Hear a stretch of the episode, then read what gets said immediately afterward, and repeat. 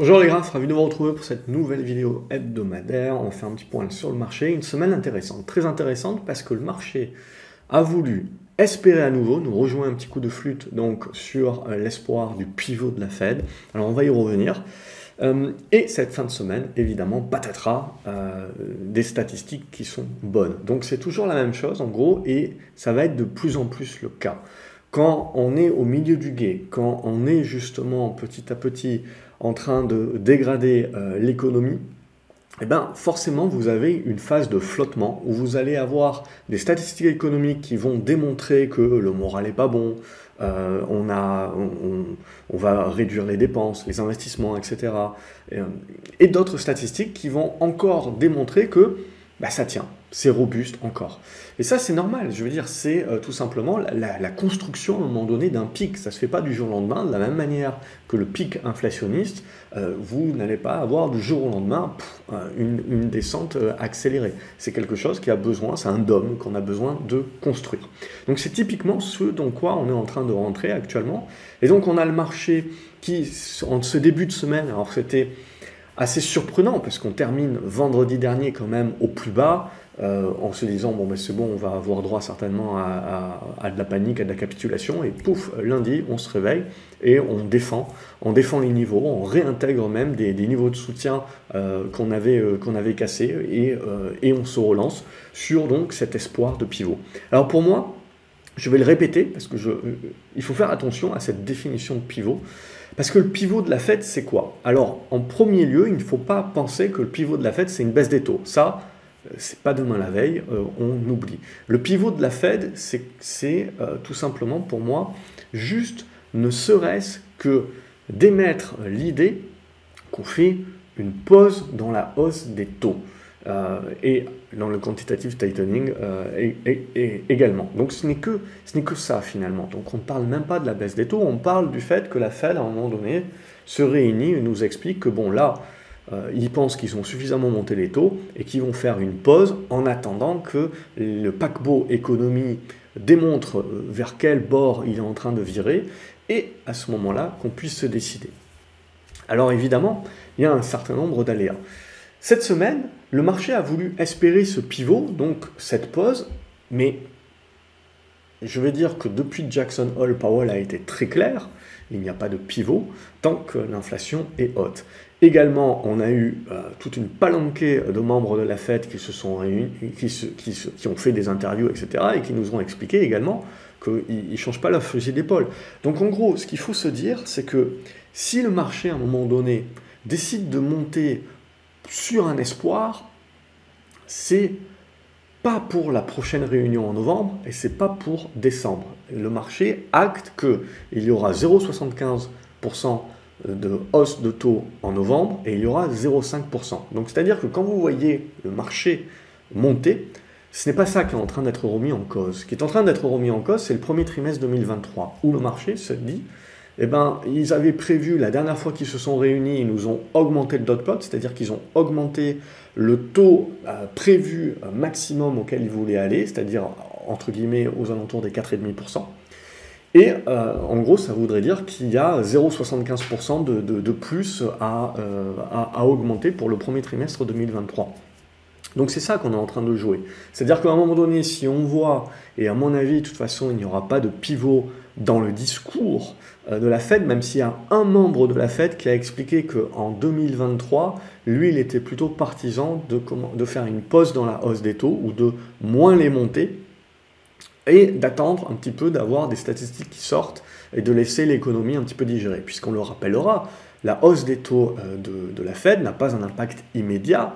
Euh, alors sur le marché, oui, mais sur l'économie, non. Et donc on va à peine commencer maintenant petit à petit à ressentir les premiers effets des premières hausses qu'on va continuer d'augmenter. Donc en gros, c'est toujours la même chose. La Fed est dans un biais, elle est dans un biais de confirmation, un biais psychologique, un biais que nous connaissons nous-mêmes, c'est-à-dire qu'elle a eu tort, elle a eu tort de parler d'une inflation euh, temporaire, elle, a eu tort euh, de ne pas relever ses taux suffisamment tôt, de ne pas commencer ce relèvement. Donc du coup, dorénavant, elle est en panique et elle les relève certainement, elle fait l'erreur de trop les relever et certainement pendant trop longtemps. Et elle fera l'erreur très certainement également de ne pas rebaisser les taux rapidement. Pourquoi? Parce que d'une part, il regarde des statistiques qui sont en retard, et, donc, deuxièmement, la mission, de toute façon, de la Fed n'est pas d'être proactive, elle est d'être réactive. Ça, il n'y a rien de nouveau, et c'est pour ça que je dis depuis le début qu'il n'y a pas de pivot à ressentir de la part de la Fed, euh, je dis avant les midterms. Après les midterms, je pense que dans les faits, non, mais dans le discours, on devrait avoir de plus en plus de membres, etc., qui appellent un petit peu à faire une pause ou à faire une moindre hausse.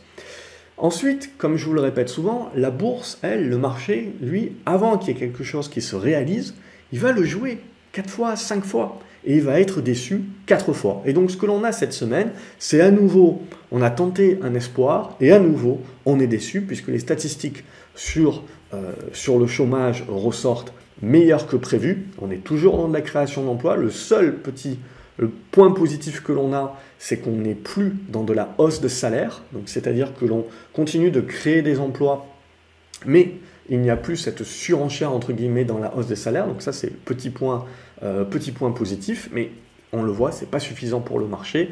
Le marché donc est à nouveau déçu. Moi je suis surpris que le marché finalement soit déçu parce que enfin, on, a, on a du mal à croire le contraire actuellement, on, avait du, mal à envisager le contraire. Donc du coup, mon idée c'était de me dire, tiens, ce qui m'intéresse maintenant, c'est pas euh, le rebond que l'on a fait, puisque d'un point de vue purement graphique, on a fait un rebond technique, paf, on a buté sur la première résistance et on se fait, et on se fait renflouer. Euh, ce qui va m'intéresser maintenant, et donc évidemment, c'est au-delà de penser euh, panique, au-delà de penser ça y est, c'est fini, c'est la déception de trop, etc., on va y avoir droit, la, Fed euh, va continuer de monter les taux. Non, ce qui va devenir le plus intéressant maintenant, c'est que finalement, on est en train de réduire la volatilité par rapport à ça. Jusqu'à présent, on avait peur des statistiques meilleures que prévues qui sortaient parce qu'on avait peur que la Fed relève ses taux au-delà de ce qu'ils avaient déjà prévu. Or, ce qui va changer maintenant, c'est que la Fed va relever ses taux, mais comme ce qui est prévu dans son calendrier. Et post-midterm, on commencera peut-être à avoir des statistiques qui sont un petit peu plus chancelantes et qui pousseront à ce moment-là, on, on rejouera à ce moment-là l'espoir d'avoir une pause. Et donc, finalement, il faut bien se dire une chose, c'est que si finalement la Fed monte ses taux à 4,5 au premier trimestre 2023, comme ce qui est prévu dorénavant depuis un mois, ben c'est pricé. En gros, on est en train globalement de le pricer et vous allez euh, et vous pouvez le déceler ça parce qu'on a une moindre volatilité. Alors, c'est toujours très volatile, bien entendu, hein. on a énormément de zigzags, etc. Mais ce que l'on voit petit à petit, c'est qu'on concatène cette volatilité. Donc là, ça veut dire en gros que le marché est en train de s'habituer à tout et est en train d'intégrer toutes ces choses-là. Ça veut dire que globalement, ce qui peut réellement faire bouger le marché, c'est plus, plus tellement cet élément-là. Alors toujours un peu, oui, on voit, ça bouge, etc. Mais on voit, ça bouge beaucoup moins euh, que, que ça, ce que ça pouvait être au, sortir, au sortir de l'été et euh, avant également, puisque je rappelle que d'ores et déjà, je sais plus c'était quand, en, mai, on avait joué déjà la, première étape de ah, euh, la, la Fed sera bloquée, etc. Moi, je pars du principe que la Fed est toujours piégée. On va parler du pétrole également, puisque ce qui se passe sur le pétrole est très intéressant. Et comme toujours, il y a le premier avis qu'on peut s'en faire, comme de ces résultats du, chômage. Il y a le CPI la semaine prochaine également, où on peut s'en prendre une autre. Euh, mais il y a également la, deuxième réflexion que l'on peut faire. Et c'est pour moi celle-ci qui est plus importante. Alors, quand on regarde graphiquement, c'est indéniable, c'est baissier. De toute façon, c'était déjà baissier. On a fait juste du rebond technique cette semaine. On a utilisé le prétexte de l'espoir du pivot de la Fed, etc. Il n'en est rien, bien entendu, et il n'en sera rien euh, ces prochains mois. Mais le marché peut se remettre à espérer euh, euh, comme, comme il veut. Quelque part, on avait pour moi surtout en fait un retour technique à un moment donné, le marché est très baissier, vous avez énormément d'options, de, vendeurs à découvert, etc. Ce qui fait que le moindre rebond, finalement, euh, euh, fait, fait, des, fait des poussées de, de, volume et peut pousser un certain nombre de vendeurs à découvert ou d'acheteurs qui se couvrent en options euh, de lâcher un petit peu leurs dérivés. Et c'est ce qui peut accélérer les mouvements de rebond. Mais pour autant, ces mouvements de rebond n'en sont pas moins que de simples rebonds dans des tendances qui restent baissières et dégradées. Et donc, on s'en était déjà parlé les fois précédentes. Euh, c'est pas Jojo, hein, c'est très, très dégradé, etc. La seule chose en termes d'espoir que l'on peut avoir, c'est est-ce qu'on va construire notre figure? Et donc là, l'idée qu'on avait ces, précédentes semaines, c'est de dire, bon, on construit une figure en biseau descendant. Mais pour l'instant, voilà, on, on, est en attente.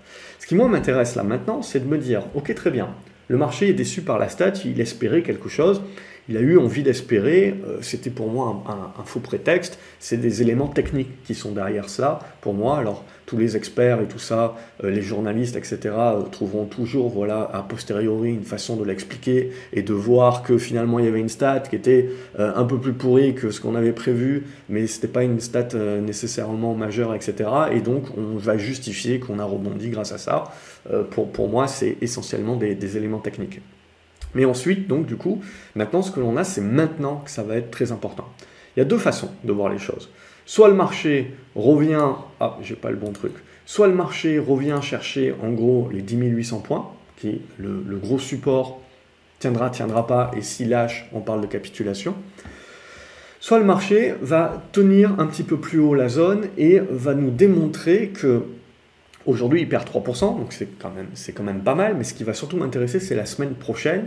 Est-ce que le marché vraiment rumine et, va chercher les supports d'un coup d'un seul, ou est-ce qu'il arrive à tenir un petit peu plus et surtout bah, tenir les plus bas de, fin septembre? Et s'il arrive à tenir ces niveaux-là, ce qui va m'intéresser, c'est de me projeter et de me dire ce que le marché est en train de me dire. Qu'est-ce que le marché me dit? Le marché me dit que pivot de la Fed, très bien, il n'y a pas et il ne va pas y avoir euh, incessamment sous peu, etc. Mais ce que le marché va m'indiquer, c'est que globalement, il, est, il, a, il, price le fait que même s'il n'y a pas de pivot de la Fed, il a intégré qu'on va à 4,5 sur les taux, euh, sur les taux de la Fed. Et donc, en gros, n'y a pas de surprise. Je veux dire, qu'on continue à monter les taux en novembre, qu'on continue à monter les taux en décembre, qu'on continue à monter les taux euh, en janvier pour atteindre le 4,5%, c'est à l'image de ce qui est prévu dorénavant, et donc le marché n'aura pas de surprise sur ces éléments-là. Le marché peut avoir des éléments de surprise si euh, le pétrole continue de monter à Tatawin, si euh, on a globalement un ce que je veux dire, c'est euh, une, idée justement que l'inflation reste très robuste, etc. Et eh bien à ce moment-là, le marché peut se remettre à avoir peur que les 4,5 en fait, ça va pas être 4,5, ça va être 5. Et que, et que donc euh, ils vont revenir à la réunion en nous disant on continue de monter les taux et on va les augmenter encore plus de ce qu'on avait prévu. Là, le marché, terminé. Okay je ne parle pas des éléments pour moi qui sont encore plus importants euh, d'ici la fin de mois, qui sont les résultats d'entreprise. Euh, et, c'est ça pour moi aussi qui va être le nerf de la guerre et ce qui sera réellement important euh, pour la suite, parce que comme je vous l'ai dit, cet élément d'inflation, cet élément de taux, euh, cet élément de Fed, pour moi, petit à petit, alors bien sûr, elle amène toujours de la volatilité, mais en fait, c'est en train de se restreindre, c'est-à-dire que globalement, le marché s'est habitué et a intégré qu'on allait chercher 4,5. Donc la seule chose qui peut faire réagir positivement le marché, c'est que les résultats d'entreprise sont euh, pas mauvais. Et globalement, ensuite, si on commence à avoir quelques stats économiques qui sont pas terribles, se dire que euh, ça, sera, euh, ça sera du, on, on, va à faire du 4,5 mais pas plus, ça, ne serait-ce que ça, ça peut soulager le marché. Ou évidemment se dire on n'ira pas à 4,5, on va faire que du 4,25, on va faire que du 4 et potentiellement, un petit peu comme la banque, euh, la banque d'Angleterre, euh, on va peut-être bloquer un petit peu le quantitative tightening. Évidemment, si on bloque le quantitative tightening, ça veut dire globalement que la hausse des taux, la hausse du dollar est en train d'impacter un certain nombre d'acteurs financiers qui ont un collatéral et qui donc ont un risque systémique. Euh, on a commencé à se faire peur le week-end dernier avec Crédit Suisse on voit que le marché derrière n'en a, pas fait, n'en a pas fait état, plus que cela. Mais bon, globalement, c'est quand même le narratif qui rend, alors que ce soit Crédit Suisse, que ce soit Deutsche Bank, que ce soit n'importe qui, c'est ce que, c'est ce que l'on ressent quand même. À un moment donné, si vous voulez, la Fed et les banques centrales sont piégées. C'est-à-dire que pour combattre l'inflation et pour combattre le fait que le pétrole continue de monter, même si ça ne sert à rien, on va expliquer qu'il faut continuer à monter les taux. Si on continue de monter les taux, on va expliquer que forcément c'est négatif pour les actions et les actions doivent être euh, valorisées moins que ce qu'elles sont euh, actuellement. Très bien, mais il y a un moment donné, si vous voulez, où, ça bloque. Ça bloque nécessairement, parce que si vous commencez à monter les taux au-delà des 5%, que les taux longs commencent à augmenter au-delà des 4, 4,5, 5%, on a un problème sur la dette qui a été emmagasinée pendant toute la période Covid, que ce soit par les États que ce soit par les entreprises, et les refinancements, et si on, vous regardez, la majorité des entreprises vont aller taper des refinancements en 2023-2024. Donc la question va se poser à un moment donné. C'est-à-dire que la Fed peut bien nous expliquer que, ah oui, oui, euh, euh, l'économie est robuste, l'inflation ne baisse pas, euh, en plus le pétrole se remet à remonter, je vais vous remettre une couche les mecs, vous allez voir, je vais vous exploser ça, et en, augmentant les taux à, à, à Tatooine. Sauf qu'à un moment donné, vous allez nécessairement avoir euh, une crise systémique, une crise de la dette. Donc, à un moment donné, si vous voulez, ils sont bloqués parce que ils ne peuvent pas monter les taux autant que ce qu'ils devraient le faire ou ce qu'ils voudraient le faire. Et c'est à ce moment-là où ça bloque. Et c'est là aussi où, euh, pour moi, c'est ça le vrai pivot de la Fed. Le vrai pivot de la Fed, c'est pas de se dire la baisse des taux ou la pause. Le vrai pivot, c'est de se dire quand est-ce que le marché va réaliser que la Fed ne peut pas monter les taux au-delà d'un certain niveau? Et quel est ce niveau? Est-ce que c'est 4,5 Est-ce que c'est 5 Je ne sais pas. Et ça, le marché, il va nous le dire quand il va nous le présenter graphiquement parlant. Il va nous le démontrer parce qu'il va nous dire je refuse de baisser plus.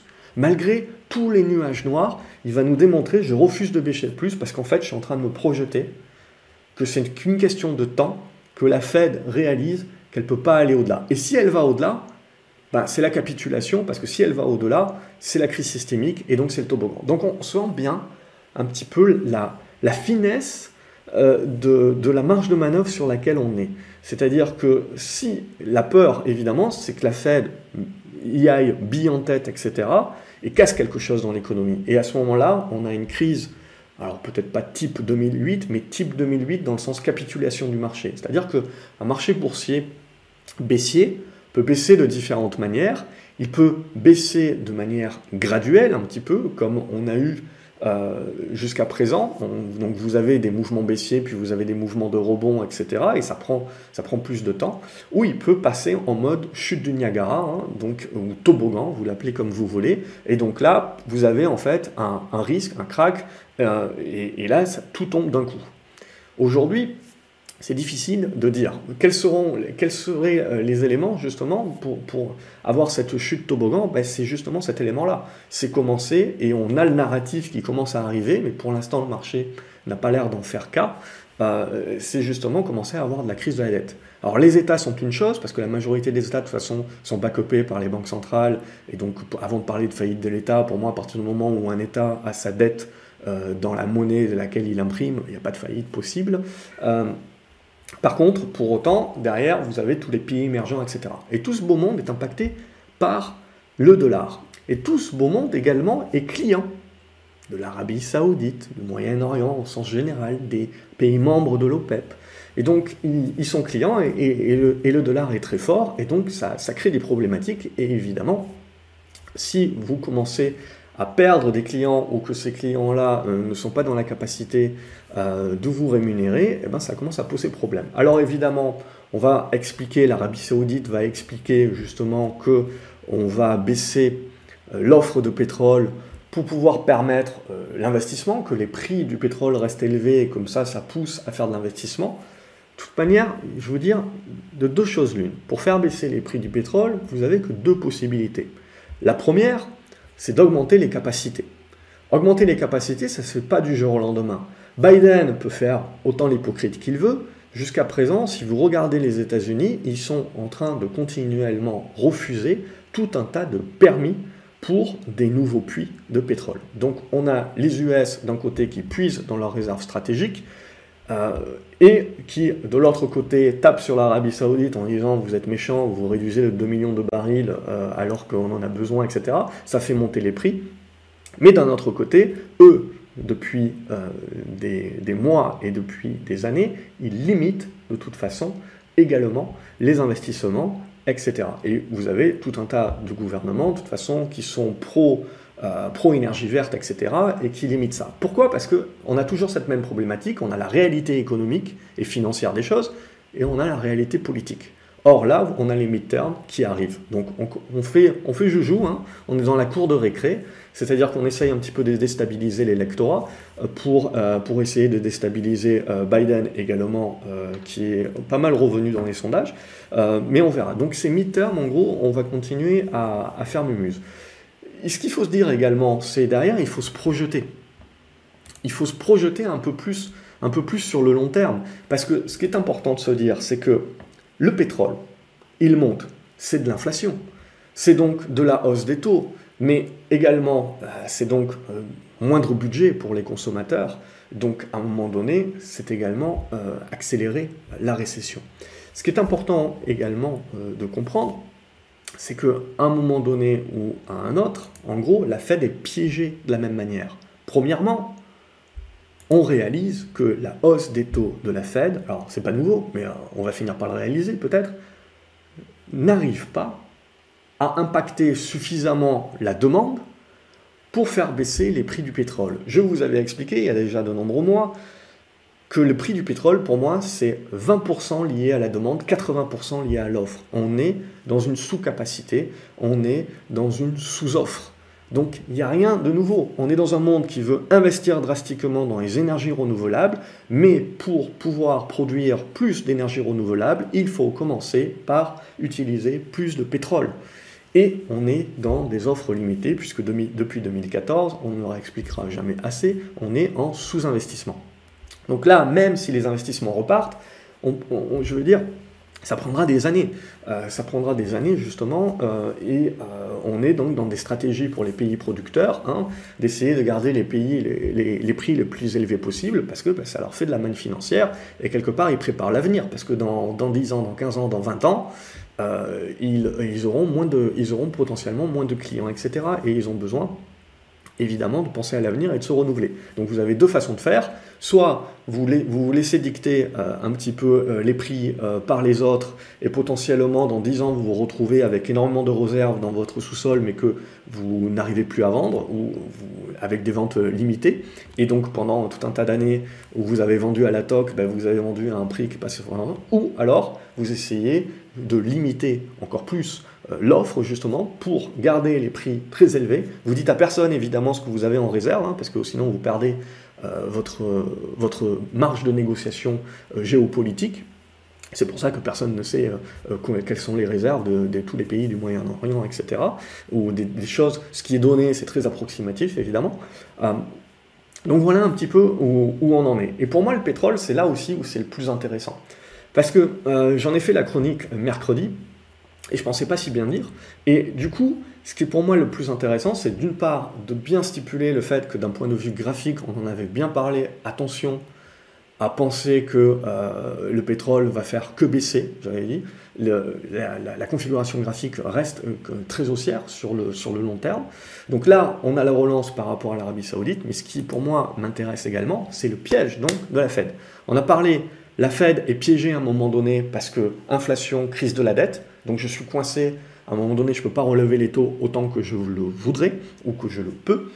Et je suis coincé sur le pétrole, parce que le pétrole monte. Donc ça veut dire que mon inflation va rester à un niveau élevé. Ça veut dire que je suis obligé de relever mes taux si je veux rester cohérent et euh, pour, euh, pour combattre cela. Or, ce que l'on voit depuis des mois, c'est que euh, on relève les taux à la toque et ça n'impacte pas encore ça va impacter, mais ça n'impacte pas encore suffisamment fortement le consommateur. Et même si ça l'impacte, ça ne sera pas suffisant aujourd'hui par rapport au déficit euh, d'offres. Donc, à partir de ce moment-là, on peut trouver quelques petites solutions là pour mettre le pétrole du Venezuela sur le, sur le terrain, ce genre de choses-là. Mais ça, je veux dire, euh, les réserves stratégiques aussi, c'est une problématique. À long terme, les États-Unis devront replanifier de refaire le plein de leurs réserves stratégiques. et de toute manière, je veux dire, il n'y a, pas de, secret. Si on veut faire baisser réellement le prix du pétrole, ben, il faut investir, il faut des nouveaux puits, il faut des nouvelles infrastructures. Et ça, ça ne se fait pas du jour au lendemain. Et surtout politiquement, l'administration Biden, hein, mais comme les précédentes administrations, hein, il a hérité du truc, continue de limiter énormément les, les nouveaux puits. Donc et euh, le pétrole de schiste et ce genre de choses-là. Parce que à ce niveau de prix-là, je veux dire, on devrait. Euh, les, États-Unis, pour leur indépendance, sont capables de redémarrer, mais s'ils veulent réellement euh, produire beaucoup plus, ils ont la capacité aujourd'hui, ils peuvent faire énormément de réouverture. C'est une décision politique en premier lieu. Et évidemment, ça clash avec l'électorat qui est un peu plus green, etc. Même si, bien entendu, on a bien compris toutes les crises de la situation avec le charbon et ce genre de choses-là. Hein. il y a une réalité économique qui est passée par là. Euh, on avait fait plusieurs vidéos il y a deux ans, même sans pour autant prendre en compte la guerre en Ukraine. Donc ce qui m'intéresse là, pour moi, c'est que la Fed, elle est piégée également. C'est-à-dire qu'à un moment donné, si vous voulez, je suis en train d'augmenter mes taux et mon pétrole continue de monter. Donc mon inflation continue de rester élevée, je suis en train de perdre la face. C'est-à-dire que j'ai beau monter les taux, je suis en train de montrer à tout le monde que ça sert à rien. Que euh, globalement, j'ai pas d'impact sur ça. Donc en gros, je vais déglinguer mon consommateur américain, je vais déglinguer mon économie américaine, et je vais même pas réussir à faire baisser l'inflation. Alors, je la ferai baisser euh, plus tard parce que je vais dégommer ma demande, etc. Donc, je vais réussir à la faire baisser, mais je vais jamais réussir à la faire baisser autant que je le veux, etc. Donc, je suis plus, suis plus en contrôle.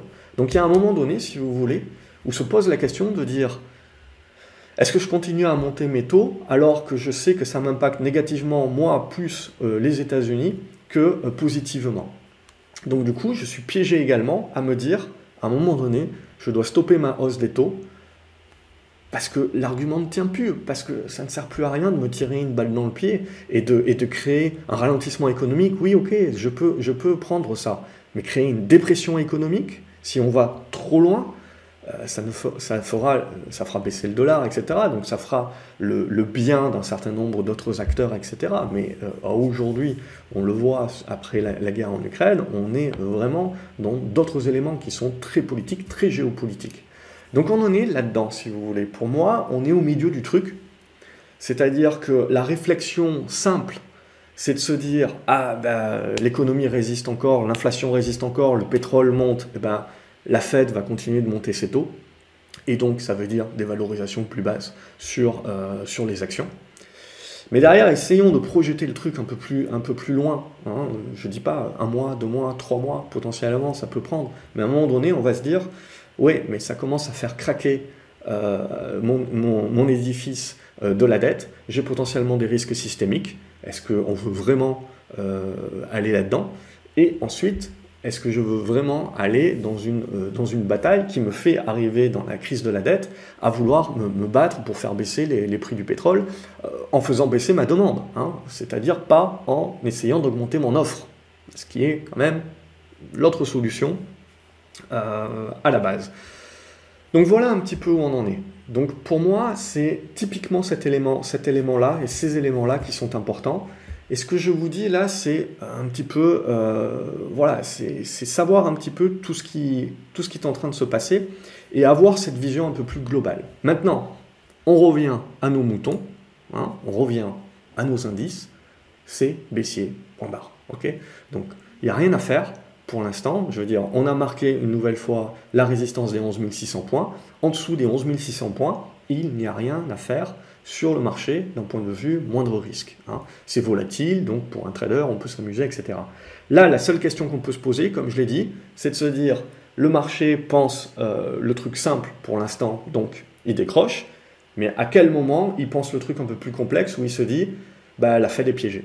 Donc, donc il y a une limite à sa hausse des taux, et donc je commence à jouer pas le pivot de la Fed comme on l'explique là depuis des mois, et comme tout le monde maintenant vous l'explique, ça c'est trop connu. Moi c'est ça qui m'intéresse maintenant, c'est de me dire, ce truc que j'ai commencé à dire il y, a, six mois, maintenant tout le monde en parle, le pivot de la Fed, le truc, le machin, et, il va vous expliquer pourquoi il n'y a pas le pivot, le truc, machin. C'est pas ça qui est important. Maintenant tout le monde est au courant, etc. Donc ça n'a plus, ça n'a plus le, même effet. Euh, ce qui va être vraiment important, donc c'est le deuxième élément. Et au milieu de ce deuxième élément, ça va être les résultats d'entreprise. Si on a des entreprises qui commencent euh, à être résilientes, je pense qu'elles le seront encore sur les résultats, surtout que la majorité des analystes ont baissé drastiquement euh, leurs objectifs, ce qui fait que finalement ben, les, objectifs vont être plus faciles à, atteindre pour les entreprises, ce qui ne manquera pas également de, voir la différence entre celles qui ont un vrai pricing power et celles qui avaient un faux pricing power juste parce que les gens avaient ce sentiment de richesse qu'on avait expliqué, sentiment de richesse post-Covid, à avoir euh, beaucoup d'argent, un surplus d'argent et donc à ne pas regarder à la dépense. Maintenant, ce n'est plus le cas, ça commence euh, réellement à rentrer dans le détail. Donc là, au niveau euh, du Nasdaq, pour moi, on a cassé euh, la dynamique de très court terme. Très bien, euh, sous ces 11 300 points, il n'y a pas grand-chose de plus. Le seul truc qui pourrait me faire redevenir un petit peu positif, c'est de me dire, bah le marché est en train de nous indiquer qu'en gros, oui, il a bien acté qu'il n'y a pas de pivot de la Fed, mais il commence quand même à acter que la Fed ne pourra pas aller beaucoup plus loin. Et donc ça, ça veut dire que là, dans la zone 10 800, 11 000 points, on commence à marquer des, bas, des, refus d'aller plus bas. Évidemment, ça peut être balayé par des résultats d'entreprise, euh, ça peut être balayé par une bombe nucléaire, ça peut être balayé par tout un tas d'éléments, crise de la dette, etc., qui sont des éléments nouveaux qui peuvent venir se rajouter sur ça. Mais sur cet élément-là, pour moi, je pars du principe qu'on est de plus en plus en train de le pricer. Donc maintenant, c'est seulement des éléments nouveaux qui peuvent venir impacter le marché de manière plus abrupte. Voilà, j'ai pas, j'ai pas grand chose de plus. Donc la semaine prochaine, pour moi, c'est vraiment de l'observation, de voir, ok, est-ce que euh, les vendeurs vraiment nous empilent et on est reparti pour un tour, ou est-ce qu'on est capable de défendre la zone? C'est ça vraiment qui va m'intéresser pour savoir un petit peu du scénario A, un petit peu simple, euh, si le marché se met pas à, nous, à nous murmurer un petit peu le scénario B que je vous ai exposé, j'espère, plus clairement. Ce qui va nous, intéresser également, c'est donc les taux. Évidemment, puisque euh, là, on a eu la même chose, on a eu rebond technique sur les taux, donc espoir, machin bédule, mais je veux dire, la, tendance est dégradée et baissière, donc il n'y a pas vraiment à avoir de retournement aujourd'hui sur, euh, sur l'obligataire. Et tant que vous n'avez pas ce retournement sur l'obligataire, il n'y a pas de rebond durable à euh, attendre des marchés actions. Et ce qui va nous intéresser sur le taux, c'est exactement la même chose que je vous ai expliqué. Et ce qui m'intéresse sur les taux, c'est que très souvent, il fait son bottom ou il fabrique son bottom plutôt que les actions. Donc là, c'est ce qu'on ce va attendre. Pour l'instant, on le voit qu'on on se maintient, on va dire, au-dessus euh, des plus bas de, fin septembre. Ce qui va m'intéresser, là, pour moi, bah, du coup, bah, c'est là, de construire le bottom. Si on commence à construire le bottom ici, si les taux refusent d'aller euh, plus haut, ça veut dire que le marché est en train de valider ce que je vous ai expliqué plus tôt, c'est de se dire, ok, oui, il euh, n'y a rien qui va, etc.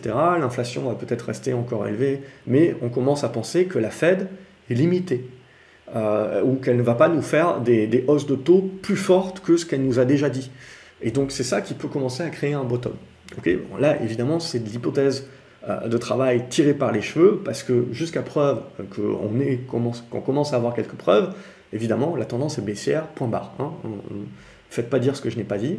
C'est baissier, point barre, mais c'est juste, voilà, moi, mon boulot aussi, c'est de me projeter, parce que quand ça se passera, du coup, je ne serai pas surpris et euh, je serai déjà prêt à, prendre la tangente. Donc c'est ça qui m'intéresse. Donc du coup, le Brent, on se l'a expliqué, donc on est en train de repartir à la hausse, mais globalement, en fait, on est dans un large range, on va dire 80 dollars, 110 dollars. Tant qu'on navigue dans cette zone-là, bon, ben, ça fait pas plaisir, mais ça reste encore OK. Si on commence à casser les 110 dollars et vous repartez en mode hausse euh, exponentielle, là, c'est pas Jojo. Ce qui va vraiment m'intéresser, du coup, ben, c'est la même chose, mais c'est l'inverse que sur les actions et les taux. C'est que si le marché veut vraiment nous murmurer que oui, ok, l'Arabie Saoudite, le truc, le machin, mais bon, je commence à intégrer quand même que euh, je suis en train de faire mon pic. Euh, je suis en train de faire mon pic euh, taux de Fed, je suis en train de faire mon pic consommation, etc. Donc également, je vais valider que, oui, mon, mon pétrole, j'ai baissé l'offre, etc. Mais je, je, suis quand même en train un petit peu d'attaquer ma, ma, demande, donc finalement, je ne crée pas une hausse exponentielle sur le pétrole. Donc ça également, c'est la semaine prochaine qu'on va en savoir un petit peu plus, c'est est-ce qu'on bute là sur une zone de résistance et est-ce qu'on est dans l'incapacité derrière de tenir un support et donc de recasser ici par le bas. Là aussi, c'est l'hypothèse de travail qui est complètement contrarienne à ce stade-là. Et donc, pour moi, elle n'a pas beaucoup de valeur à, aujourd'hui. Hein. Donc je la laisse de côté, mais c'est une hypothèse, c'est ça que je veux voir la semaine prochaine si je veux que le marché me murmure quelque chose. Sinon, le marché pour l'instant me murmure que on est en train de tenter de repartir, mais c'est pas encore fait. Ok? C'est ça pour moi qui est important. C'est on, joue le fait Arabie Saoudite et tout, ça, mais c'est pas encore fait. Euh, c'est pas encore validé euh, une vraie relance haussière. Hein. On reste dans des tendances de fond euh, qui sont toujours positifs sur ça. Le CAC 40. On se fait le CAC 40 également. Le CAC 40 pour moi, c'est même élément. Donc on a validé la semaine dernière le support oblique, donc éventuellement hypothèse de travail biseau descendant, mais bon c'est encore très large, donc on va laisser de côté pour l'instant. C'est toujours une tendance baissière pour moi, je veux dire tant qu'on n'a pas la capacité de revenir au-dessus des 6200 points, c'est baissier. On a eu un très bon rebond, il a quand même pas mal tenu dans l'attente de cette stade et finalement on joue la déception également sur le CAC. Alors on résiste un petit peu mieux ben, grâce au cyclique, grâce au pétrole, etc. Puisque on joue, euh, on joue un petit peu également ce, retour sur cyclique. Mais pour moi, c'est peut-être encore un petit peu tôt. C'est une résilience, je dirais, euh, de, court terme qui permet au CAC 40 de se tenir. Bon, le gap ici, je pense qu'on ne va pas faire grand cas de ce gap. Et à mon avis, on ne tardera pas à le, à le, refermer. Même chose que sur les autres indices, ce qui va nous intéresser, c'est, ok, peut-être qu'on ferme ici, mais derrière, est-ce qu'on rebondit? Est-ce qu'on se met à construire? Ou est-ce qu'on fait euh, euh tout chose quoi? Euh, Et donc là, bon, il n'y a, pas de, a pas de dessin à se faire, on, part en, capitulation. Mais c'est ça qui va m'intéresser pour moi. C'est là de dire, ok, on a fait le rebond technique, rebond technique, il s'est fait casser, très bien sous les 5960, je ne reparle pas, de, je pas de, relance de ce rebond. Pour autant, euh, les vendeurs n'ont pas encore pleinement repris la main. On peut encore éventuellement construire. Et on est dans la, congestion du biseau, donc c'est ça que je veux observer. Est-ce que les vendeurs reprennent la main d'un coup d'un seul, ou est-ce qu'on construit un petit peu et on commence un petit peu à, réduire la volatilité? Et ça, ça sera, intéressant. Euh, pour l'instant, évidemment, ce n'est que d'hypothèse, on ne l'a pas, euh, on n'en a, pas la preuve. Ce qui va m'intéresser également, c'est l'or. Donc l'or, jusqu'à présent, c'était euh, le dire, on a fait un très bon rebond sur l'or, mais ça reste du rebond technique également au prorata de sa baisse, sur la base, même chose, hein, qu'à un moment donné, la Fed est piégée, euh, crise de la dette, et donc éventuellement baisse du dollar, et obligation de la Fed de stopper, de faire, de faire sa pause, etc. Mais c'est encore un petit peu tôt. Pour l'instant, ce que l'on a, c'est un rebond. Ce qu'il nous faut maintenant, c'est la construction. Parce qu'évidemment, si on fait un truc comme ça, ben, on, revient à nos boutons, c'est-à-dire c'était qu'un simple rebond technique dans une tendance baissière, et on continue d'être dans le scénario A, qui est de dire euh, plus d'inflation, euh, bonne stat économique, ben, plus de hausse de taux, donc euh, mon or se fait déglinguer parce que le dollar reste fort, etc. Et c'est là justement où il faut éviter ce vendredi de se dire ah ben oui oui oui c'est A A A A non non non. Éventuellement si on se met à construire ça veut dire qu'on est en train de faire notre pivot et de commencer à construire notre scénario B. Donc c'est ça qu'on veut regarder également euh, sur l'or. Est-ce qu'on est capable de tenir les supports? Oui. Ah on est peut-être en train de construire un truc. Non, on repasse sur le 1. Évidemment, la tendance est baissière de fond et très nettement, c'est-à-dire que je veux dire, même si on se mettait à construire, on pourrait avoir une deuxième jambe, mais avant de retourner le marché euh, à la hausse, je pense qu'il va se passer un petit peu, un petit peu de temps. On a une meilleure configuration sur l'argent, mais c'est globalement la même chose. Donc on a eu un bon break de cette oblique ici. On a la consolidation qui est en train de se faire. Éventuellement, on fera, on fera le pullback sur la, zone de cassure. Mais même chose, avant de parler de retournement haussier plus plus plus durable, bah, il va falloir pousser jusqu'à la cassure des 22 dollars sur l'argent. Donc il va falloir encore patienter un petit peu. On a eu un, un bon premier mouvement. Il faut regarder les constructions, même chose sur les minières. Je pense qu'il y a des, constructions qui sont importantes à, observer et qui vont nous murmurer énormément de choses. Parce que si ça commence à tenir, bah, ça nous murmure ce, a pu, euh, ce dont on a pu parler. Donc c'est ça vraiment. Donc pour moi, ce qui est important cette semaine, c'est d'éviter de sombrer dans la rhétorique qui a été euh, la nôtre à chaque fois qu'on a eu la déception, c'est-à-dire on a la déception, tout ce que casse la gueule, c'est ok, attendons encore quelques séances. Attendons encore quelques séances pour voir est-ce que ces supports-là trouvent des acheteurs ou pas. Ah, et là, on, on, saura, on en saura beaucoup plus. Voilà ce que je voulais euh, vous dire euh, sur ces éléments-là. Euh, potentiellement quelques actions. Bon, je vais pas changer la liste, mais pour moi, c'était vraiment important de faire le focus là-dessus. Air France, si on regarde globalement, on est venu, on est revenu chercher L'ancienne résistance ici, qui sur la cassure avait créé euh, une première marge de rebond. Donc on a eu une belle mèche basse ici, on a une bonne remontée qui arrive directement sur résistance. Donc ça va se jouer là aussi. C'est-à-dire que ce que je vous ai expliqué sur les indices, sur les marchés, entre le scénario A et le scénario B, on retrouve la même chose sur beaucoup d'actions. C'est-à-dire c'est des tendances baissières indéniables, mais on a eu sur ce rebond-là des premières réactions intéressantes qui vont devoir être construites. Soit la construction est cassée par le bas, on repart en tendance baissière, euh, on se remet à patienter le prochain coup, soit on arrive à tenir les constructions et on crée les congestions, et là, ça commence à redevenir intéressant pour les investisseurs, pour les moyens termistes, pour les swing traders. Donc on commence éventuellement à construire un début de quelque chose qui pourra nous euh, donner quelque chose d'un petit peu plus plus à jouer pour autre chose que du trader. Sinon, en attendant, on reste dans du mode trading, on reste dans du mode prendre ce qu'il y a à prendre, comme je vous indique euh, depuis plusieurs vidéos.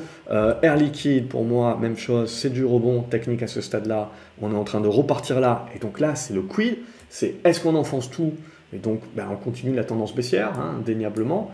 Il euh, n'y a, pas grand-chose de plus à faire, et on se dit, ben, on va aller chercher un, un autre support, etc. Ou est-ce qu'on évite de casser les anciens plus bas et on arrive, alors ça fera pas mal de yo-yo, mais on arrive typiquement à faire baisser la volatilité et créer la congestion. Et là, auquel cas, on peut commencer éventuellement à se dire, tiens, on va pouvoir peut-être jouer en rebond plus plus. Mais voilà, c'est très prématuré à ce stade-là, hein, bien entendu.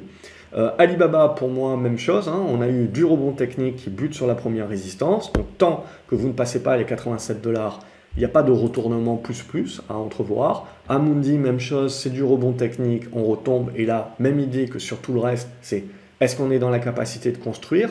Est-ce qu'on va être dans la capacité en fait de commencer à construire des éléments qui vont nous donner une figure graphique qui, vous le voyez, hein, la plupart des figures que l'on trace sont des figures qui sont assez larges. Donc l'idée, c'est pas de se dire, euh, c'est pas de se dire que ça va se décider comme ça d'un coup, d'un seul. Non, non. Euh, une construction de bottom, là, éventuellement, si on doit faire ça, ça va mettre du temps. Hein. ça va mettre pas mal de temps à, se faire. Donc, il ne s'agit pas de se précipiter. Sinon, Apple, même chose, on a eu du rebond technique, mais tant que vous êtes en dessous des 150 dollars, ben, le général Apple est quand même touché, attaqué et éventuellement euh, relance à la baisse. Là aussi, si on casse les précédents plus bas, ben, on va commencer à faire un appel du pied aux 130 dollars. Et donc forcément, hein, je veux dire, quand vous avez les grosses pondérations comme ça, euh, qui continuent d'être très négatives, il ne faut pas se faire d'illusions sur les indices. Pour autant, ce que je trouve très intéressant, c'est que euh, les indices, c'est une chose, mais quand vous allez regarder certains secteurs d'activité et certaines valeurs, ces constructions dont je parle sont déjà en train d'être mises à l'œuvre. Euh, il faut encore les confirmer, etc. Comme je dis, il faut certainement pas mal de temps, mais on a quand même pas mal d'éléments euh, qui démontre que voilà, le marché n'est pas tout blanc ou tout noir. Euh, si on creuse, il y a quand même des choses intéressantes, sans compter qu'il y a encore des tendances haussières. Euh, ArcelorMittal, on valide l'hypothèse de travail en biseau, donc on voit, on est venu chercher le support, on fait le rebond, et donc c'est ça. Là, typiquement, ArcelorMittal, ça, démontre ce que j'aimerais ce que, j'aimerais vous, faire entendre, c'est-à-dire, bah, soit on redégringole là, et voilà, les valeurs cycliques se font redéglinguer, récession, on va tous mourir, etc. Je ne vous, fais pas, vous fais pas le dessin. Soit on est dans la capacité, bon ben ici ou un petit peu plus bas, mais de rester au contact en fait. C'est-à-dire de ne pas purger. C'est d'avoir cette capacité de rester au contact et auquel cas, on continue la construction et après même je veux si vous cassez par le haut, ça ne veut pas dire que ça va monter en ligne droite, mais ça voudrait dire que tiens, hop, on a la construction qui se met en place et on se met à construire des trucs qui deviennent intéressants pour du moyen terme. Et on commence à réduire la volatilité, donc on commence à réintéresser les investisseurs. plutôt que le yo-yo volatile, etc., qui forcément fait qu'on a beaucoup de flux beaucoup d'investisseurs qui se, continuent de se tenir à l'écart tant qu'il y a trop de volatilité. Il y a un certain nombre de règles que, certains gérants euh, suivent. Euh, ASM International, on a fait un bon rebond au prorata également, qui est allé un petit peu au-delà de la résistance que j'avais euh, mise à 260, donc on est allé à 268, mais même chose, hein. on bute dessus, on corrige, et donc tout se joue là maintenant. C'est est-ce que ça nous a permis, ce qui s'est passé là, nous a permis en fait de dégrossir une nouvelle fois les figures dont on avait parlé en, biseau, etc., ce que, la, façon dont on veut le voir, de faire en sorte que ça va être commencer d'être vu par de plus en plus de gens, et donc ça va commencer à avoir beaucoup plus d'importance. Ça casse par le bas, capitulation, ça casse par le haut, on ne parlera pas de relance haussière, euh, to the moon, etc., on parlera d'une validation qui mettra du temps, je pense, de retournement. Euh, et voilà un petit peu où on en est. Et donc ces prochaines séances vont être très intéressantes. Atos, c'est toujours baissier, mais il y a une amélioration de la tendance à très court terme. Pour l'instant, je dirais, tant qu'on va tenir cette zone entre 8,10€, 8,30€, ça serait la zone qu'il faudrait, euh, qu'il faudrait tenir. Et ensuite, redéborder cette zone des 9 euros pour essayer d'aller chercher la zone des, la zone des 10 euros et essayer de tenter euh, là aussi de euh, faire un rebond plus plus. CGG, donc avec la remontée du pétrole, remonte également. Là aussi, pour moi, on est dans de la construction. Donc on voit, on commence petit à petit à, sortir, euh, à sortir ces éléments-là. Et on est en train de revenir sur cette zone des 85 centimes d'euros qui pour moi est une zone de résistance et qui demandera aussi là une construction. Et on le voit, les figures sont très larges, donc c'est quelque chose qui peut durer encore. Et tant que vous ne cassez pas par le haut, vous n'avez pas ce retournement euh, à la hausse, donc il ne sert à rien de se précipiter. Euh, là aussi, c'est des mouvements. Et ramé, euh, les volumes hier ont été astronomiques, on pète tous les supports, etc. On casse le biseau descendant par, par le bas, donc voilà, je ne fais pas de dessin. Quand les biseaux descendants cassent par le bas, ça ne le fait pas à moitié, ça capitule, on a énormément de volume. Là encore, un analyste qui a tout déglingué, donc on voit les marchés qui suivent énormément les analystes et qui en s'en servent comme prétexte pour tout déglinguer. Euh, et en termes de support, bah, j'ai pas, pas grand chose, je veux dire. Alors, il y, a, beaucoup de support. Mais l'idée, voilà, c'est que pour moi, je vais laisser le, marché me, montrer quel est le support. Mais si je veux réellement un excès, je, dis en gros 61 euros. Là, 61 euros, c'est un excès sur lequel je peux potentiellement me, repositionner sans avoir de preuves que, euh, que le marché fait son point bas dessus. Au niveau des minières, là aussi, on a eu des très forts rebonds, des très fortes hausses au prorata euh, sur les minières. Donc, on a ça sur Harmony Gold. Là aussi, ça nous permet, l'hypothèse de travail, vous voyez, de lui donner un coup supplémentaire dans le biseau descendant. Bon, là aussi, je pars du principe que peut-être qu'il faudra qu'on ajuste l'oblique, etc. Mais que euh, ça va demander une consolidation, ça va demander une construction. Euh, et c'est là où ça va être très intéressant, parce que si on arrive à tenir les supports, donc on crée les congestions, on crée les constructions, et donc là on commence à avoir des figures et, des congestions qui sont intéressantes pour de moyen terme. Et donc pour commencer à jouer peut-être un peu plus euh, le côté minière, j'avais dit cette fin d'année, mais peut-être ce sera premier trimestre 2023, mais en gros c'est ça qu'on a envie de voir les constructions. Et le groupe également, société chinoise, ça continue de bien tenir. Alors, il faut peut-être ajuster un petit peu les trucs. Ça tient plutôt pas mal. C'est ça qui m'intéresse également, c'est de voir que on a le marché qui se fait déglinguer et ça tient. Après, il faut faire attention. Le marché chinois est fermé actuellement.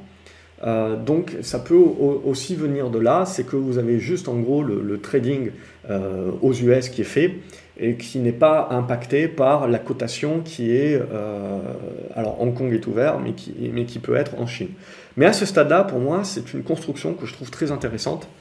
Donc il y a certaines valeurs, je trouve, voilà, qui sont résilientes, qui tiennent, qui font des bonnes configurations. Donc du coup, ben, à ce stade-là, je conserve. Hermès, même chose, on est venu chercher euh, une zone de résistance, on consolide, et c'est là où ça se joue. Parce que si Hermès nous fait un truc comme ça, c'est-à-dire je retombe comme ça, ben, forcément le CAC 40, il ne faut pas se faire d'illusions, on va se faire déglinguer si, euh, euh, j'allais dire Thalès, Hermès est dans la capacité de tenir cette zone-là, naviguer dans cette zone-là et en casser par le haut, bah là évidemment c'est positif. Alors j'ai un biais plutôt prudent sur le luxe et sur les grosses pondérations en général, et donc les indices, voilà, c'est pour ça que je me dis que ça, rame un petit peu. Alors vous voyez, on a fait un très bon rebond là sur Hermès, même si on revient sur cette zone des 1200 là avec des brouettes, 1230, 1240, ça reste qu'un retracement à ce stade-là. Donc ce qui va nous intéresser énormément, c'est de voir la construction. Parce que si on recasse tout comme dans du beurre ici, bon ben, je vous fais pas un dessin, euh, c'est terminé. Euh, on, va avoir droit un petit peu à, plus à, au 5005 sur le CAC 40 ou ce genre de choses là. Imeris également, ça a plutôt bien tenu. Ça faisait déjà un petit moment, on en avait parlé que ça tenait bien. Et cette semaine, donc, on a fait le break et on a validé le break. Donc là aussi, ça peut consolider, mais on voit qu'on a une certaine résilience. Hein. donc c'est intéressant de voir sur des valeurs euh, cycliques, sur des valeurs matériaux de base et compagnie, d'avoir des résiliences. LVMH, euh, bon, il faut un petit peu euh, ajuster l'oblique, mais euh, c'est la même chose. Hein. On a un très bon rebond qui s'est fait. Et là, contrairement à Hermès qui tient un petit peu mieux, on voit que LVMH lâche tout de suite un petit peu plus. Mais même chose, est-ce qu'on lâche pour revenir ici et casser par le bas, auquel cas capitulation, je ne voulais pas un dessin, ou est-ce qu'on va réussir à tenir cette zone? Mais voilà, quand je regarde LVMH de manière indépendante, hmm, j'ai un peu du mal. J'ai un peu du mal à être positif sur l'affaire. Euh, mais voilà, pour l'instant, on reste dans le biseau. Euh, et donc là aussi, c'est une congestion. Mais on voit, hein, ces figures sont encore larges, donc il ne faut pas s'attendre à, de grosses décisions euh, tout de suite. Là, hein. Pour ça, quand le marché parle de pivot, etc., et que les gens s'excitent comme si on allait avoir le retournement du marché, non, non, non, c'est c'est pas comme ça que ça marche. Et il vaut mieux pas que ça marche comme ça, parce que si le marché euh, part en ligne droite comme ça, c'est pas bon non plus. Euh, marathon digital, donc ça c'était la spéculation. On avait parlé euh, la, semaine dernière. J'avais dit tiens, si on sort par le haut là, on peut avoir un petit retour de spécu. Donc on a eu ça, mais voilà, on, bloque assez rapidement. Pouf, la spécu, on voit, elle disparaît très rapidement. Et là, ce qui va nous intéresser, c'est ok, est-ce qu'on va tenir l'ancienne résistance qui devient support? Alors, elle mérite d'être un petit peu mieux tracée. Ou est-ce que même chose, on recasse tout par le bas et auquel cas, ça c'est très moche.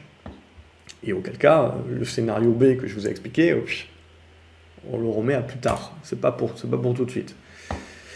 Euh, NeoN également, c'est pas terrible, hein. je veux dire sous les 37 euros, je vois pas grand chose de plus. Euh, PayPal également, pour l'instant, on refuse le passage de, l'oblique.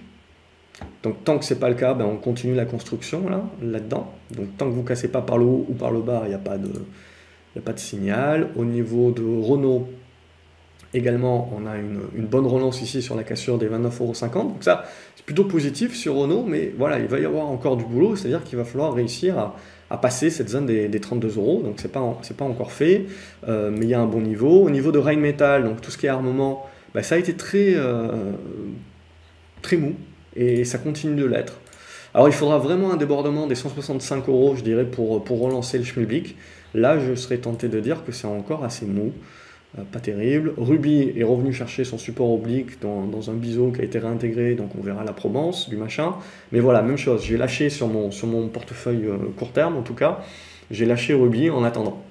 Parce que moi, je vois pas grand chose de mieux tant qu'on ne reviendra pas au minimum au-dessus des, des, 23 euros. Au niveau de Sanofi, la santé est peut-être un petit peu résiliente actuellement, mais pour Sanofi, il y a encore beaucoup de boulot. Euh, il faudra, on le voit, commencer par casser cette oblique ici et ensuite casser l'horizontale. Et là, on commencera à avoir un rebond un petit peu plus plus, mais, mais même avec tout ça, sous les 92 euros, on reste quand même pas mal coincé. Euh, Sartorius également, on a du rebond au prorata, mais qui vient revalider les zones de, résistance. Donc là, même chose, on va reconsolider, et ce qui va nous intéresser, c'est, ok, euh, est-ce qu'on retombe comme une crêpe, auquel cas c'était que du rebond technique dans une tendance baissière qu'on se remet à accélérer, ou est-ce qu'on arrive à tenir? Je n'ai pas la réponse, c'est le marché qui nous dira ça dès la semaine prochaine. Schneider Electric, même chose, on est venu chercher euh, résistance, on est en train de reconsolider, donc là, euh, congestion, pas congestion, c'est ça qu'il faut, qu'il faut attendre, sinon on ira chercher des, nouveaux plus bas. Euh, les bancaires également ont été pas mal résilientes parce qu'on est venu chercher le support oblique, on réagit dessus, mais ma foi, je veux dire, même si peut-être il y a encore un petit peu de marge, on peut même aller jusqu'aux 22 euros, mais voilà, on ne retourne pas la tendance. Donc attention à ne pas mélanger rebond technique et, retournement de tendance, on n'y est pas. Euh, Stellantis, même chose, pour moi ça reste dégradé. On a fait du rebond technique à ce stade-là, mais on voit, on n'est pas dans la capacité de revenir au-dessus des 13 euros. Ah, il y a Renault. Renault fonctionne bien, on voit, mais Stellantis, c'est pas la même, pas la même photo. Alors même chose, hein, on voit, euh, si on est dans la capacité là de, de, tenir cette figure-là, ok, ça va aller. Mais attention, hein, les biseaux descendants, ça peut casser par le bas, et quand ça le fait, ça capitule. Thales, également, on le voit, du rebond technique à ce stade-là qui bute sur la résistance, donc euh, on continue d'être très neutre et, de dégrader. Total, euh, c'est ce qui nous a également bien aidé sur le, sur le CAC 40, hein. et encore heureusement qu'on avait Total aujourd'hui, parce que sinon le CAC 40, à mon avis, aurait déjà refermé les gaps. Mais même chose, Total, à mon avis, ben, potentiellement peut aller chercher cette oblique ici, mais je ne pense pas qu'elle la cassera, donc on aura peut-être un reflux, et en gros, on le voit, hop, on vient en l'espace de, deux semaines hein, de valider la figure qui nous intéressera pour la suite. Hop, si je veux dire tout ça. Triangle symétrique. Ubisoft n'y arrive toujours pas, il n'y a, y a, rien. Alors peut-être le petit biseau, on voit on a eu la mèche aujourd'hui, mais bon c'est très léger, et si ça casse par le bas, hein, on va aller chercher les 25 euros. Donc il faut être très méfiant, c'est très baissier. Euh, il faudrait au minimum, on le voit, euh, avoir cette capacité de dépasser les 29,60 euros qui ont été une nouvelle fois testés hier, une, nouvelle fois échec. Donc à minima, repasser les 29,60 euros pour commencer à sortir un petit peu la tête de l'eau, sinon c'est pas, pas terrible. Euh, au niveau de, au niveau de Valourec, c'est très neutre, euh, donc ça congestionne également dans une figure. Donc il faudra sortir par le haut pour relancer la dynamique, casser par le bas, on, casse la dynamique. Pour l'instant, voilà, ça, gesticule pas mal à l'intérieur, mais c'est assez neutre. Et Visiomed, euh, on est venu chercher, on voit une zone de soutien ici qui a permis la réaction. Mais voilà, maintenant on a potentiellement, je dirais, le, plutôt la, construction d'une figure qui est, qui est à entrevoir. Alors pas mal de zigzags certainement, entre, on voit pas mal de volatilité, mais je pense que le mouvement de hausse est terminé à ce stade-là. Il va falloir le congestionner et après on verra est-ce qu'il y a la puissance pour casser par le haut et donc relancer un nouveau mouvement ou est-ce qu'on casse par le bas et auquel cas on va consolider un petit peu plus fort, faire d'autres types de figures euh, on, verra un petit peu euh, quand on aura un peu plus de points d'impact ce qu'on peut dessiner avec un peu plus de conviction. Vivorion, on en avait parlé la semaine dernière, a continué son rebond jusqu'à l'objectif là de la résistance. Maintenant consolidation et là congestion. Donc tant qu'on reste au-dessus des 7,80€, c'est la congestion qu'il faut voir et qu'il faut valider. Et Worldline, il y a une petite news qui est sortie en, cours de séance qui a, qui a donné ce pic Bon, globalement, on va rester, je dirais, positif au-dessus de ces 39 euros, à court terme au-dessus de ces 41 euros. Et là, il faut voir si on va avoir la, force, la puissance la semaine prochaine de, bien confirmer ce retour au-dessus des 43 euros.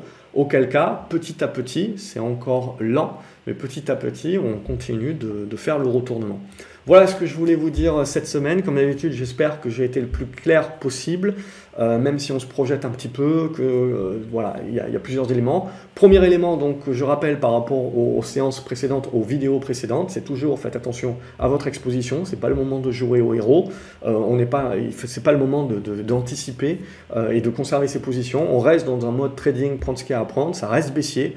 On le voit une nouvelle fois là maintenant. On est à nouveau en attente. Euh, si on veut avoir de l'espoir, il faut se remettre en cet, espoir en attente pour valider qu'à un moment donné, les, acheteurs ne lâchent pas et les vendeurs ne reprennent pas le dessus tout de suite et qu'on a des constructions qui se mettent en place. Ça, pour l'instant, c'est tiré par les cheveux. Il faudra en avoir le cœur net la semaine prochaine. Il y a le CPI également qui va venir. Puis on aura les résultats. Bref, il y a beaucoup d'éléments quand même. Euh, beaucoup d'incertitudes. Donc euh, il va falloir observer les graphiques. Mais à ce stade-là, la prudence est toujours de mise. Je vous souhaite un excellent week-end. N'hésitez pas à liker ces vidéos, mettre des pouces en l'air, les partager également sur les réseaux sociaux. Euh, ça aide énormément euh, la chaîne. Euh, ça me motive également à continuer de vous faire ces vidéos si je vois que, que ça aide. Abonnez-vous à la chaîne, comme ça vous ne loupez pas les autres vidéos que je peux publier en cours de semaine. Et euh, quant à moi, je vous souhaite un excellent week-end. Je vous retrouve dans les commentaires pour savoir ce que vous, vous pensez du marché, de l'économie, euh, de vos positions.